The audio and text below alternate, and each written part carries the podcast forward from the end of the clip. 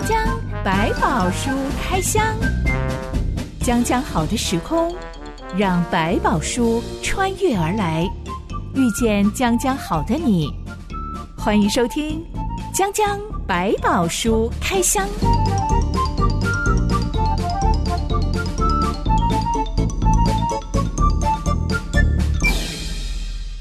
百宝书里有白宝，让知心和下凡哥为你开箱来挖宝。Hello，我是知心。Hello，下凡哥。今天一开始要来聊聊家长该不该干涉小孩交什么样的朋友。我记得小时候，下凡哥你好像比较是被放养状态嘛，所以爸妈应该不会干涉你交了什么样的朋友。对，其实也没有时间管我，因为都在忙工作啊，所以其实我到底交多少朋友，他们大概也不晓得。你会遇到同学被他们的家长规范。能交什么朋友，不能交什么朋友吗？倒没有听到说绝对不能怎么样，但是会有一些爸妈觉得啊，这个朋友你不要再跟他多来往啊，提醒他们说啊，不要跟哪些人接触啊，也只能这样子啊。大概完全。什么样子的人禁止小孩不要再跟他多接触？玩的比较凶的，他很怕小孩子玩的就忘了要读书，或者是说家庭背景可能比较复杂。跟他保持一定的距离，不要到时候惹上一些麻烦。知心，我的一个朋友就是很衰的，被同学家长贴上标签的那种人。哦，完了，因为他从小在单亲家庭长大，常常放学回到家只有自己一个人，好无聊哦。那怎么办呢？我就到处串门子，跟同学回家一起写作业好了，一起玩耍。但串门子串久了，他就常常听到同学的家长毫不掩饰的当着他的面。教训小孩说：“不要再跟他来往了。嗯”这种单亲家庭的小孩一定有问题。嗯哼，然后就在哇哦！不过这应该是比较早一点的时期哈。我觉得可能是城乡差距。嗯、对，在台北久了，你会觉得那些光怪陆离的现象好像不存在，但其实。仍然存在在一些偏乡的地方。啊，对对，就所以他们比较容易被一些刻板印象给影响，或者说没有机会更多的认识背后的问题。这个朋友还跟我说，后来她的小学最好的闺蜜，嗯，是另外一个同样被别人家长排挤的小朋友。哦，两个就靠在一起那种感觉了。这个小女生并不像她一样是单亲家庭长大的，他有一个幸福美满的家庭，但是他是坐轮椅的身障人士。OK，是。他常常帮这个同学推轮椅啊，两个人就是很好的朋友，就建立很好的关系了。嗯，这个朋友的家长也从来不会嫌弃他，反而很感谢他帮我们女儿推轮椅。但是他常常在推轮椅的过程当中，会听到别的家长教训自己的小孩说：“不要跟这种坐轮椅的来往，因为他们会坐轮椅，一定是上辈子造孽。”对，有一些很乡下的，或者是说有一些很被这种观念影响的人，他确实会出现这种状况。老实说，会讲出这种言论的人才是最有问题的人啊。是，但是我觉得他们可能就刚好所处的背景的里面，就像我们看到圣经里面有很多提到关于有人残障的啦，或者身体失能的状态的时候，在那个时代会认为说，这一定跟他的过去或者他曾经犯过的一些问题有所影响。好像我接触多了，我自己也会变成同样的人。嗯，与其叫小孩不要跟谁谁谁交往，嗯，还不如教小孩怎么样认出好朋友，并且怎么样让自己也学习做一个别人的好朋友。是，我觉得这个反倒是你父母真的所谓近朱者赤，近墨者黑，可以去影响，就是父母这种良善的对待人的方式，反而可以帮助孩子影响他有一个正面的态度。我觉得这反而才更重要的。与其担心同学，不如担心问自己家里面带给了孩子什么样的教育。作为大人的我，到底是不是一个优质可以深交的朋友呢？嗯、没错。今天江江百宝书开箱，我们要来开箱一个发狂的爸爸。嗯嗯。他发狂的原因是因为我的女儿，你怎么可以掩护你的丈夫呢？我的儿子，你怎么可以爱护你的挚友呢？是。这段故事记载在撒母耳记上十九到二十章。一段月之后，我们来开箱。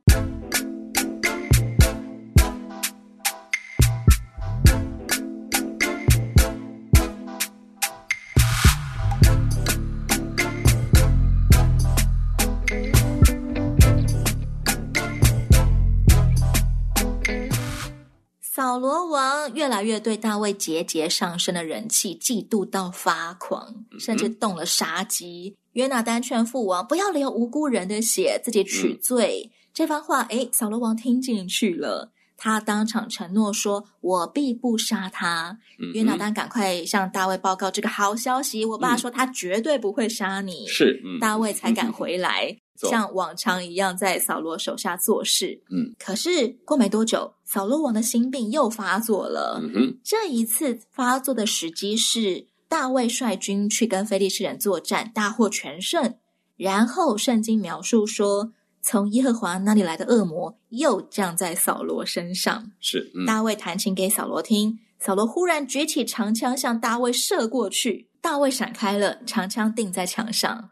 我觉得难怪有人用心魔来形容某种偏执、嗯、某种执念，嗯、抓住了这个这个心里面所思所想的事情。嗯，现在的扫罗，他看起来真的跟他当初崛起的时候的样子。嗯像两个人哎，当初他是那么样子的英武、嗯、勇敢，嗯、甚至长得像嗯、呃、男模特儿，对，嗯、这么样的帅气、有正义感、又热血助人。嗯、现在的他就是着魔了。嗯，没错，好像被一个呃念头抓住了一样，好像偏执的觉得大卫是来抢王位的，所以他一定要做一点事。那种狂乱的那种恐慌的心理在他心里面一直衍生出来。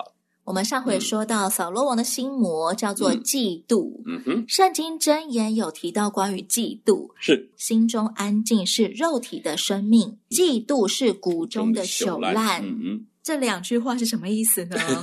我们讲那个朽烂的概念，就是它逐渐的腐化了你的生命。喜乐带出来的是让你生命越来越开阔，看得越来越宽广，反而能够把那个生命的活力展现出来。所以，其实在这两者之间。我觉得很明确的可以看得出来，嫉妒会让你自己越来越走向黑暗，甚至是消耗自己的生命。其实不见得是真的去伤害到别人，有时候反而先把自己消耗了，就越看自己越不行，越担心自己没有能力，所以他反倒就要去伤害别人。为什么箴言会认为嫉妒的相反状态是心中安静呢？嗯，就是我看到了，心中没有受到影响，自然的不需要产生嫉妒的心情，甚至我是一种比较宽广的眼光。持平的态度，单纯的欣赏，真诚的给予赞美或者是帮助，心中安静，简称安全感，可以这样讲。认识上帝真的是建立安全感的关键呢，因为活在这个世界上有太多的人事物是来削弱你安全感的，嗯，凡事都想要你去符合他的标准，嗯，每一个人都自有一把尺，嗯，你永远不可能讨所有的人欢喜，对，满足所有人的期待，但是来到上帝面前，上帝不是用。各式各样的尺来量我们，嗯、有没有符合他的规矩，他才爱我们。而是他告诉我们，我们的样式，我们起初最单纯的样式是他创造的，而他能够带领我们回到原本出场的设定里面。是在那个出场设定里面，我是完全可以自在、有安全感的。嗯、对。我有安全感，我知道我 OK，我不用担心别人的成就。我的计划在上帝的手中的时候，对未来再继续发生什么事，我也可以坦然处置，因为都在上帝的计划当中，可以继续欣赏每一个可能发生的事情。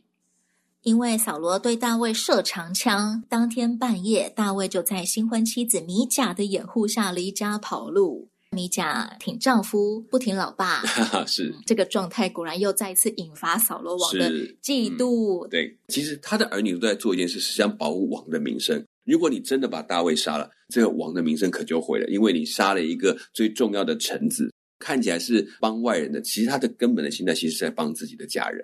被恶魔充满的扫罗，嗯、这个时候只觉得我的女儿戈壁往外弯，嗯、就像刚刚你说的。他骂了女儿米甲一大顿，对，派人去追杀大卫。嗯，没想到第一批追兵遇见了一群由撒母耳带领、正在受感说话的先知。是，嗯、这一群追兵追着追着，仿佛走进了一个异时空，另外一个空间，平行时空出现了，好像是一个被 圣灵充满的一个区域。是，嗯，每一个人都浸泡在上帝的灵里，嗯、全都变成像先知一样受感说话。是，当然没有继续执行追杀大卫的任务。扫罗王接到消息，又派出第二队人马。第二队人马追着追着，也冲进了那个奇妙的时空里面。是，对，被圣灵充满，每一个人开始跟着受感说话了，都受感说话，当然也就把扫罗王的交代忘光光了。是，接下来扫罗王又派出了第三队追兵，是，他们一样被圣灵拦截，没有办法执行任务。事已至此，扫罗竟然没有收手。哎，你看到，连三批人发生这么离奇的事情，他没有收手。他决定要自己去追杀大卫。嗯哼，靠近那群先知的时候，圣经说，上帝的灵也感动他，他就一面走一面说话。嗯，直到走进先知队伍里，扫罗脱光衣服，在撒母耳面前受感说话，一昼一夜露体躺卧。这段情节更加的离奇了，是仿佛好像上帝不只是一面保护大卫，一面也在试图拦着扫罗，或者说想提醒扫罗什么。回到他最开始被呼召的时候，他也曾经经历过这么一次圣灵充满的过程，一直在复习。你还记得当初是谁让你获得了或得着了这个地位？他似乎没有办法回忆起来。上帝手已经在介入了，包括最后这一次，他自己也都一样。受感说话，甚至当中其实是有一点点不像一般受感说话的那么的神圣，反正他似乎有点在戏耍他，甚至让他觉得变得有点丢脸的是，把衣服给脱了，在那里说话，无法控制这件事情。扫罗是最重视面子的，但是上帝好像在故意整他，让他忘形的脱光衣服，嗯、是、嗯、光溜溜的躺在地上，喃喃说着一些他自己也不晓得为什么要这样子赞美上帝的话。对，或者是这个过程当中，其实这里面我们没有办法完全了解他们所谓这时候受感说话的样貌，但是可以知道他似乎已经被上帝抓住，做了一件他平常应该不会去做的事情。当他一切被拨开，把他的王位给拿掉了。我有没有理解？其实我原来不过就只是个普通人。这套衣服是上帝放在我身上，而不是我自己争取来的。高贵的扫罗王现在变成一个躺在地上的裸男，嗯，好像也是在提醒他丢掉所有的包袱、头衔，是单纯的来到上帝面前。嗯、我们说现在有很多人是有偶包的，是。被拍照的时候，在台面上讲话的时候要有偶包，大家都把这个当成一个嘲笑，意思是。嗯你可以自然一点，我们还是接受你的，说不定我们会更喜欢你哦。不要这么有偶包，好不好？没错。但对扫罗王来说，即使他被强制脱光他的偶包好了，嗯，他自己却是没有意识的。这到底能不能够起到提醒作用啊？呃，受感说话，其实我们要说他到是不是完全没有意识这件事情，我们好像没有办法找到一个答案。但是目前为止，包括我们后来讲到。新月以后谈到关于圣灵充满的过程，我们都还提到，其实这当中仍然有你的意识在其中。圣灵不是把人混乱的，不是制造一个迷幻的状态，让你不知道发生什么事，而是让你知道，但是你愿意降服在他的面前。扫罗王要是完全心知肚明，他现在正在脱光光，正在裸体躺在地上，他 难道不会更加的恐慌，嗯、更加 发狂吗？所以他们好像进入一个异世界的过程当中，他们其实在这个里面跟神在对话，甚至给他更多的感动跟安慰。所以这件事情可能都变得没有那么重要了，也不是那么在乎了。觉得最好的感觉就是有神的灵在我的里面跟我的互动。这种状况之下，有可能他已经。原来我其实什么都没有，我仍然可以在上帝面前很坦然、很自在。就像我们讲，他偶包拿掉了，他可以在神里面，居然可以不用这么在担心自己的外在还有没有完好，只要单纯的在神面前，他也享受了这一刻。只是这个当这一刻的热情一过去之后，是不是他仍然记得抓住这个感受，不再被这个王位所捆绑？这其实就是另外一个每一个人自己要接下来做的决定了。所以我们要来看看扫罗王接下来穿回衣服之后到底是怎么样的扫罗王。其实因为这件离奇的事情，当时候就产生一句俗话，嗯、说扫罗也在先知中吗？我有点看不懂这句俗话想要表达什么。似乎本来是国王，在他们的眼中，是不是他也同样具备有先知的角色？当然也有人拿来做嘲讽，他跟着人家这样子起舞，他以为他是先知吗？有点双关，一种是说，好像哇，我们的王不只是王，他也是个先知。但另外一个比较嘲讽的角是说，你这个王，你看你多么没有品，你在那里跳起舞来，讲起话来，那你自己也当了先知吗？你不要弄错了，你是王，你不是先知。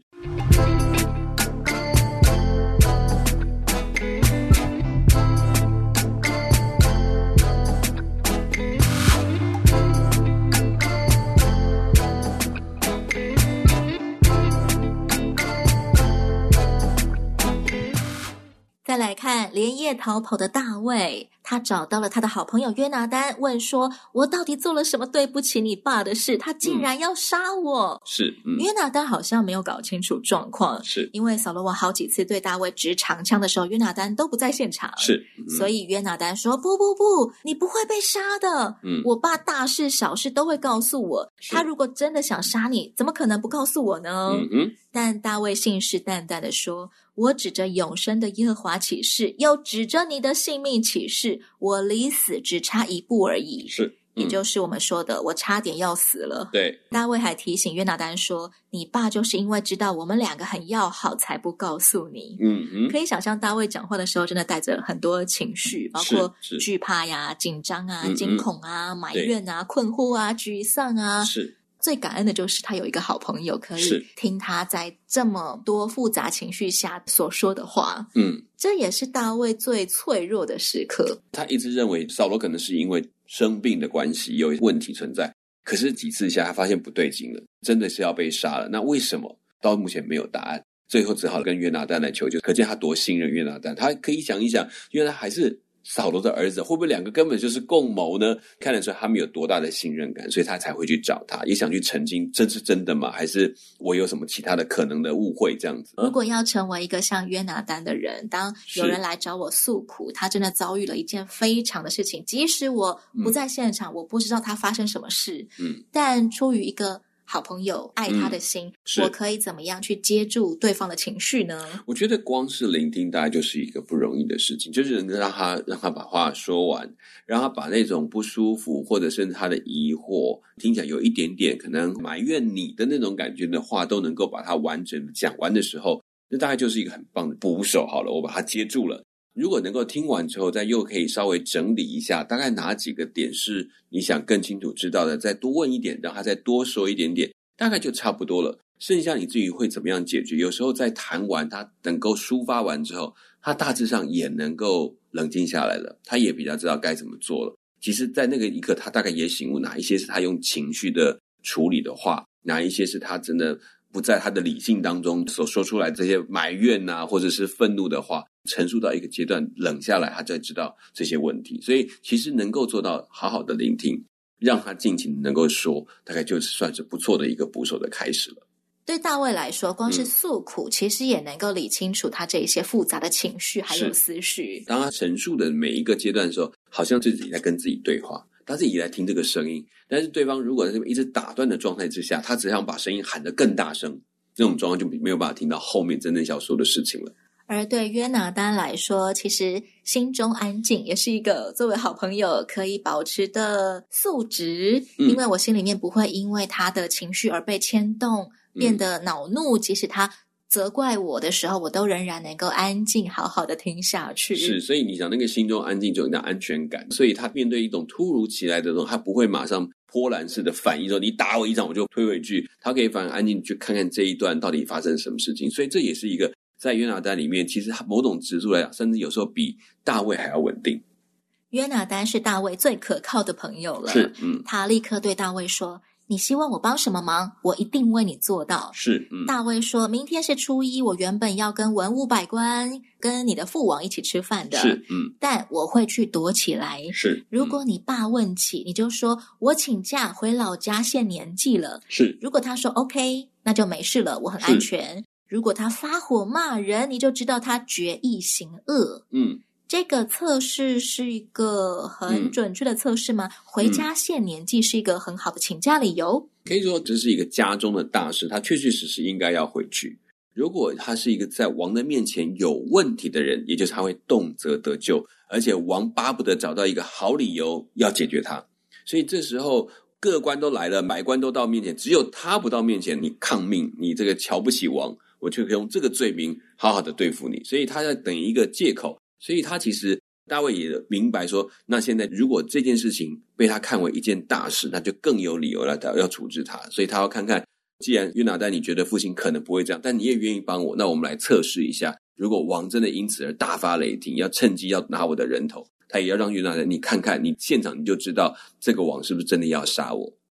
到了隔天，扫罗王在宴席上注意到大卫的位子空着，是，不过他没有讲话。嗯、是，到了初二。大卫的位子还是空着，嗯，他就问约拿丹，约拿丹说：“大卫拜托自己，准他请假回老家献年纪。”是，当场扫罗王就发飙了，马上翻脸，嗯，他说：“你这顽梗悖逆的妇人所生的，我怎么会不知道？你选择耶西的儿子自取收入，也使你母亲露体蒙羞呢？”嗯，最后这句话很文言文，嗯，但我觉得真的很像我们现在。一般白话文的脏话，是中文脏话、嗯、英文脏话，通通都是是呃问候人家的母亲，而且是问候人家母亲的生殖器官。是扫罗王用脏话骂他儿子，哎，就是说这个儿子已经羞辱了父母的名了。我们当然要文雅一点说法是这样，但是用着非常不好的一种比喻来描述，表示这个这个约拿丹他根本就已经把这个家忘了，你根本不属于这个家里的人，你把这个家人背叛了。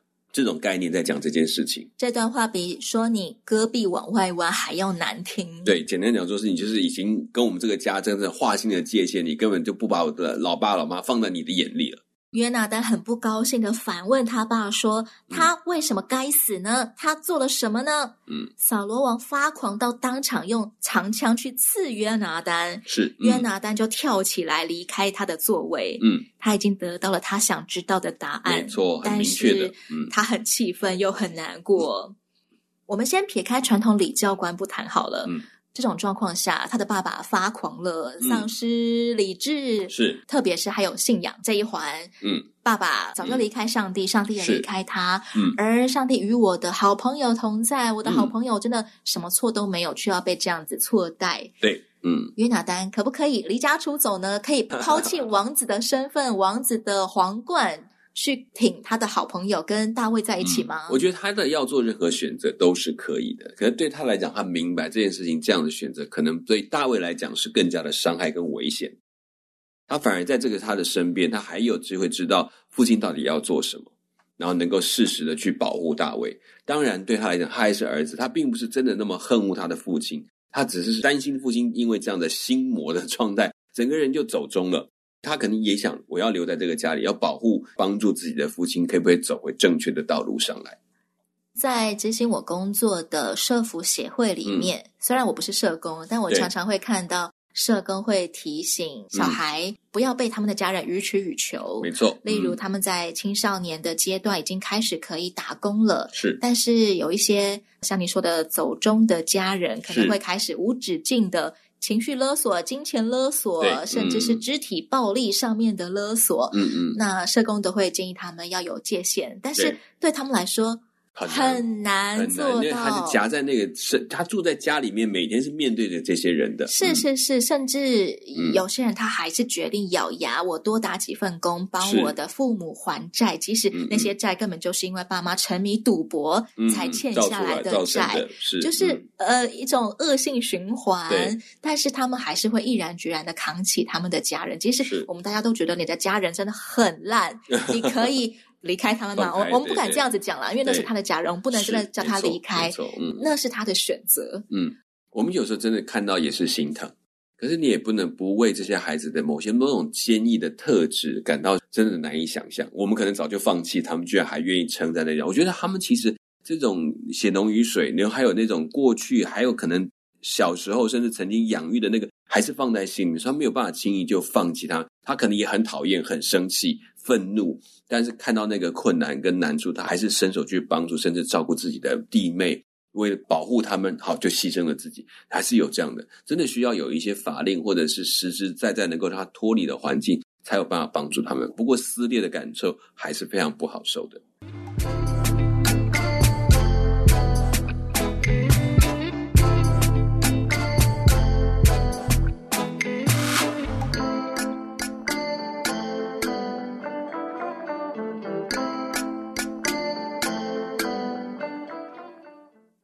隔天，约拿丹就到田里去见大卫。大卫躲在田里面。嗯，讲完了坏消息、坏结果，两个人抱头痛哭，是、嗯、沉重道别。这两个人都知道，这一别可能永远再不相见了。嗯，若是再相见，也可能是战场上面对立的两边。嗯哼，约拿丹给大卫最后的话是：“你平平安安的去吧。”因为我们二人曾指着耶和华的名起誓说：“愿耶和华在你我中间，以及你我后裔中间作证，直到永远。”嗯嗯。其实早先约拿单还有对大卫说：“你要照耶和华的慈爱恩待我，不但我活着的时候免我死亡，是就是耶和华从地面逐一剪除你的仇敌的时候，嗯，你也永不可向我家断绝恩惠。”是。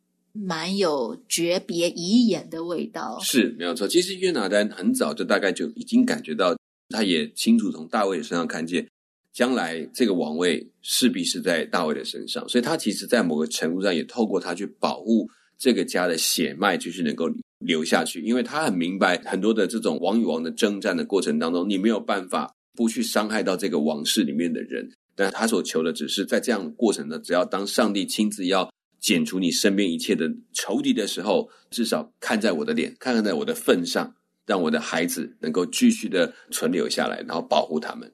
嗯，我们很少有人在交代遗言的时候，是把上帝放在我跟这个人的关系中间的。嗯嗯，即使我们从此再也不相见了。嗯，我觉得这种情谊就可以去见证当初。嗯，上一回我们说，嗯，约拿丹跟大卫之间的感情 到底是不是同志恋情呢？是是是。如果真的是那种。恋爱的话，对，应该是会有独占性的。对他，嗯，不会在这种生死诀别的时候，还把上帝放在我们两个关系中间。对，而且其中这里会发现，他讲到更多，他某种程度。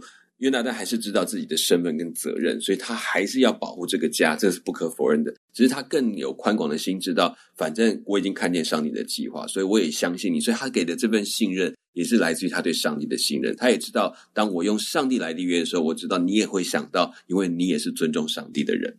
我一直想到。电影《铁达尼号》里面，最后杰克要死了，嗯，因为他让罗斯趴在那个木板上面，自己泡在冰冷的海水中，所以他快要被冻死了的时候，嗯、他跟罗斯说的，那真的就是呃所谓的恋爱的人，嗯、他们讲的遗言。杰克说：“答应我，你会活下去，无论发生什么，你永远不要放弃。”嗯哼，然后就沉入海底了。当然，大家都觉得好浪漫啊，嗯嗯，但。一个遗言，把上帝放在当中，嗯，好像更能够超越所有我自己能够给的爱。就是说，不再是在乎我的爱如何被完成，而是问：如果上帝的心意如此，我们愿意向你心意来成就。这更是他自己心里面很重要的一个看见。我们或多或少都拥有亲情啊、爱情啊、友情啊。嗯哼，小马哥，你觉得把上帝邀请进来，放在这些？我们视为很重要的关系当中，嗯、跟没有上帝介入会有什么差别吗？比较差别是说，比如我们在谈各种的爱的东西的里面，我们为了迁就彼此或者那个彼此的照顾来讲，你可能有时候会扭曲某一些应该更重要的价值，甚至为了对方扭曲这个价值，都会发生这种情况。可是把上帝放在中间，是说我们不管我们的爱在多深多浓，不能够背离上帝原来给我们应该有的那个真诚或那个价值的所在，所以让这个爱维持在有一种比较圣洁的角度，一种所谓圣爱的概念，而不是停留在只是按照你的要我给你，然后尽量想办法满足你，甚至满足到有一种不顾旁人。把旁人都杀光了啊！只要你开心，我就觉得，但我是用很极端的比喻，这呃损害到别人的利益，然后成就你的爱的时候，我仍然觉得这就是一种爱。流行爱情歌里面的 MV 真的有这种情节哦，是是是是形容一个男生一个女生为了要呃不被家人拦阻在一起，他们决定私奔，嗯、而私奔的过程当中，所有所需要的呃经济花费就用偷拐抢骗的方式，他们就砸店啊、抢劫呀、啊，为了抢到婚纱店一件白纱给女朋友穿上，耶，这样子我们两个就是好像名正言顺的在一起了，嗯、看起来拍的好像很唯美，是，但实际真的很疯狂。对，没有错，就是说这个爱已经失去了中间这个要维持这个爱的那个长久性跟真诚性的一个因素，只是在讨好彼此那种浪漫的幻想的危险，在这个地方，扫罗王的心魔越发猖狂了，是，而大卫也被逼到开始步上他的逃亡路。每一个曾经无辜被错待、受委屈的人，我们接下来都可以从大卫的逃亡路开箱故事上面学到宝贵的功课哦，千万别错过。讲讲百宝书开箱，我是知心，我是小满哥，我们下回继续来开箱。OK，拜拜，拜拜。